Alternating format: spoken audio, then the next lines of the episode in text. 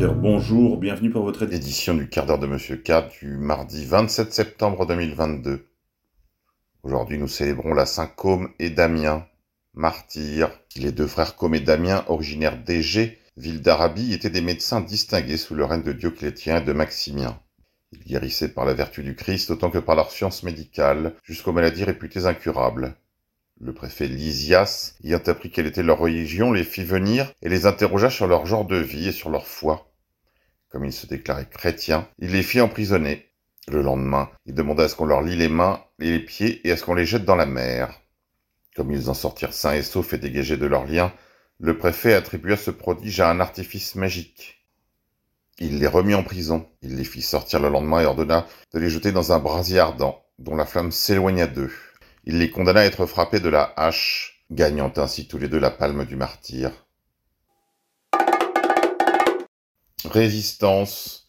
Vladimir Poutine annonce accorder la nationalité russe au lanceur d'alerte Edward Snowden. Un énorme pied de nez au monde occidental, réputé libéral. Guerre. Le Congrès américain vient d'accorder une aide de 12 milliards de dollars à l'Ukraine. Résistance encore. Hongrie.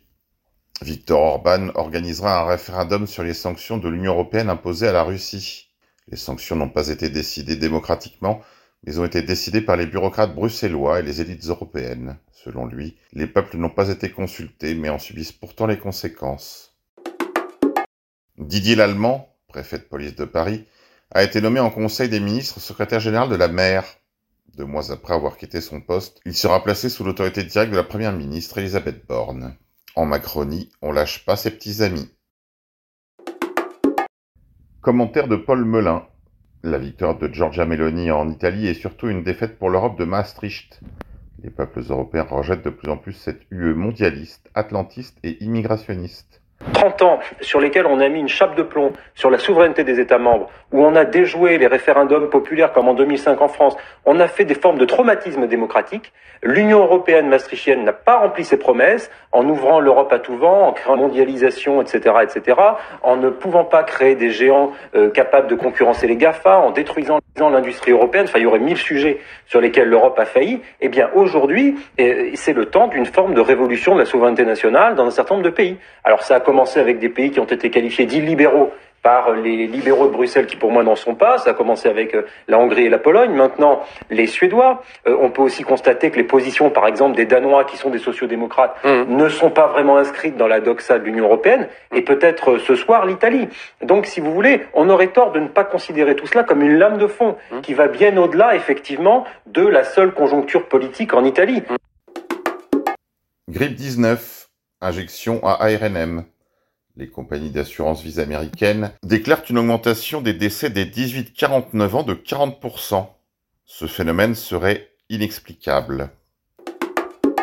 Santé. Grande démission. Le gouvernement veut s'attaquer aux arrêts de travail délivrés en téléconsultation. On a constaté une explosion des arrêts maladie donnés en téléconsultation par un professionnel qui n'est pas le médecin traitant. Ce sont près de 100 millions d'euros l'an dernier, a déclaré Gabriel Attal. Grippe 19. Mardi, le ministre de l'Alberta du Travail et de l'Immigration, Keis Madou, a admis que les mandats Covid et les confinements n'ont jamais été portés sur la science, mais plutôt sur le contrôle politique et le pouvoir, et a remercié ceux qui ont combattu les règles tyranniques. Santé. Augmentation de 5000% des décès par cancer après les injections expérimentales à RNM messager contre la grippe 19 à retrouver sur mon fil Telegram, arrobase repère underscore K, arrobase repère tiré de 8K. Énergie. Pourquoi ne pas débrancher les radars automatiques pour économiser l'électricité? Santé. Vaccination Covid. 42 507 décès. Presque 4 millions d'effets secondaires enregistrés en Union européenne du début de la vaccination Covid jusqu'au 26 mars 2022 officiellement car ce chiffre représente à peine 5% des cas réels. Justice, police. 500 manifestants ont défilé le 24 septembre dernier dans les rues de Pantin et d'Aubervilliers, dans le 93, pour exiger l'évacuation des consommateurs de crack qui sont là depuis un an. 300 à 400 toxicomanes se livrent aux violences et au trafic, perturbant la sécurité publique. Commerces en déclin, associations de solidarité harcelées, agressions, voies publiques dégradées et insécurité jusque dans les halls d'immeubles sont devenus le quotidien des riverains. Résistance. En Hollande, le député hollandais Gideon van Meijeren a demandé au Premier ministre Mark Rutte ce qu'il pense du livre de Klaus Schwab, La Grande Réinitialisation.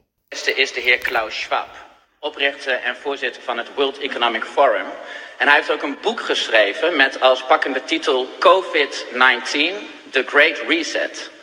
En mijn vraag aan de demissionair minister-president is, hoe beoordeelt hij de inhoud van dit boek? Santé.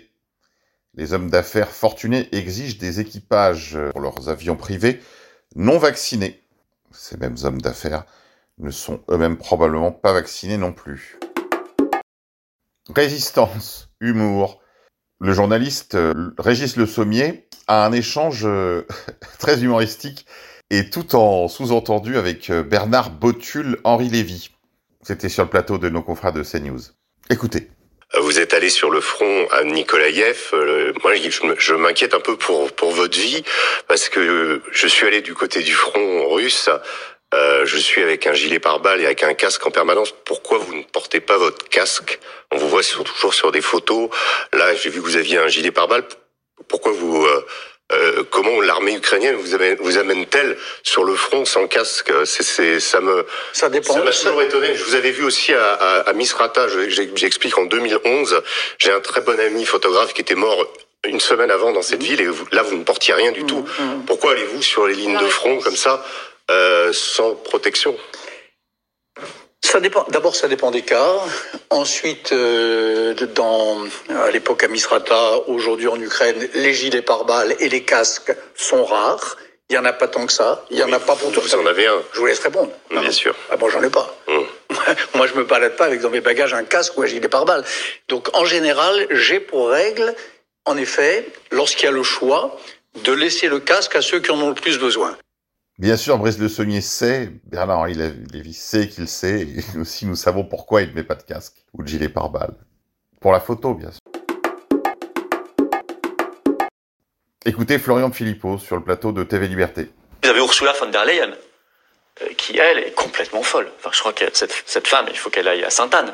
Non, mais il faut qu'on lui envoie euh, deux messieurs avec la blouse blanche, les petites pilules roses, et qu'on l'emmène à l'hôpital psychiatrique le plus vite possible. Quand on a vu son discours au Parlement européen, cette femme est folle quand elle participe à une espèce de, de, de, conférence avec Trudeau qui est en visio derrière, là, je sais pas si vous avez vu cette vidéo, où elle égrène les milliards et les armes envoyées à l'Ukraine et elle rit comme une hystérique, comme une dingue, euh, comme si elle est en train de faire un loto, en fait. Hein, vous voyez, distribuer les saucissons et les machins. Euh, cette dame est folle. Mais le problème, c'est qu'elle euh, a une responsabilité. Alors elle n'a aucune légitimité, elle n'est élue par personne, elle était une ministre détestée en Allemagne, elle a des enquêtes d'ailleurs toujours en cours en Allemagne, ça tout le monde, personne ne le dit, mais et elle était très, elle était détestée en Allemagne. Ils s'en sont débarrassés en fait quand ils l'ont mise là. Hein. Et elle arrive là et elle se prend pour la reine d'Europe, quoi. C'est pas la reine des neiges, hein, c'est la reine d'Europe. C'est la reine d'Europe, elle envoie des, armes, elle ferme des médias, elle envoie des armes, elle dit on va faire ça, maintenant la santé c'est nous, la défense c'est nous, euh, elle va voir euh, Zelensky, son copain à Kiev, elle se... Mais et elle a un discours d'une agressivité, et elle a quand même dit au Parlement européen l'autre jour, lors du discours sur l'état de l'Union, autre clownerie, elle a quand même dit euh, il ne faut pas chercher l'apaisement. La van der Leyen a reçu également le prix global Goalkeeper 2022 des mains de Bill et Melinda Gates, récompensant un leader qui a fait progresser la réalisation des objectifs au profit du progrès pour tous. Au sujet du Covid-19, vous, Bill, vous nous aviez prévenu dans une vidéo de 2015. Édifiant. Les criminels se récompensent entre eux. Écoutez. It is such an honor to receive this award and please allow me to dedicate it and to share it with millions of ordinary Europeans who have helped us all to make it through the pandemic. Plénurie, crise énergétique. Bruno Le Maire était invité il y a quelques jours sur le plateau de nos confrères de Télématin sur France 2. Écoutez ce qu'il y avait à déclarer. La récession n'est pas un sujet, n'est pas une inquiétude aujourd'hui. Je ne vais pas l'écarter d'un revers de main. Oui. Euh, si euh, la guerre se poursuit en Ukraine, euh, si nous avons une dégradation des conditions géopolitiques, une récession plus forte que prévu en Allemagne. Bien entendu, ça impactera la croissance française. Je ne vais pas vous dire, je vous le garantis à 100 chances contre 100. Je vous garantis que je vais me battre. Je vous garantis qu'on fait le maximum pour créer des emplois et avoir une croissance positive en 2023. Après, il peut y avoir des situations et des contextes géopolitiques qui affectent notre croissance, bien entendu. Voilà, le Mozart de l'économie a encore parlé, lui qui nous promettait l'effondrement de l'économie russe. Tribu de lumière, à New York, les résultats catastrophiques des écoles juives acidiques, via le monde.fr. Bobards écologiques. Tous les dix ans, les climatologues affirment qu'il nous reste dix ans pour sauver la planète. Parfois, ils veulent la sauver du réchauffement climatique. D'autres fois, ils disent qu'ils veulent la sauver du refroidissement climatique ou du trou dans la couche d'ozone. Tony LR fait un bon boulot sur l'arnaque climatique. Dans une vidéo à retrouver sur mon fil Telegram, repère underscore K. L'euro continue sa dégringolade. Il est en dessous des 0,97 désormais. Terrorisme. Kaina LH, veuve des assaillants du Bataclan, a été rapatriée de Syrie en France avec ses trois enfants. À vos frais, bien entendu. Via Canal Natio. Wokisme.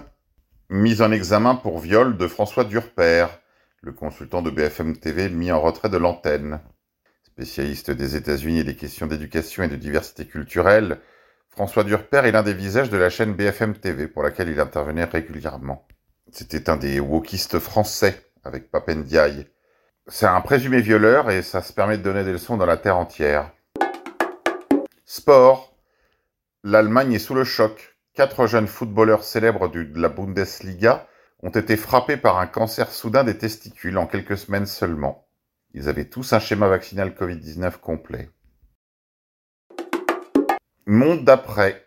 Au lycée de Chelles, dans le 77, des lycéens s'amusent à tirer des mortiers à l'intérieur de leur établissement, mettant en danger élèves et professeurs. C'est la France en 2022. Insécurité.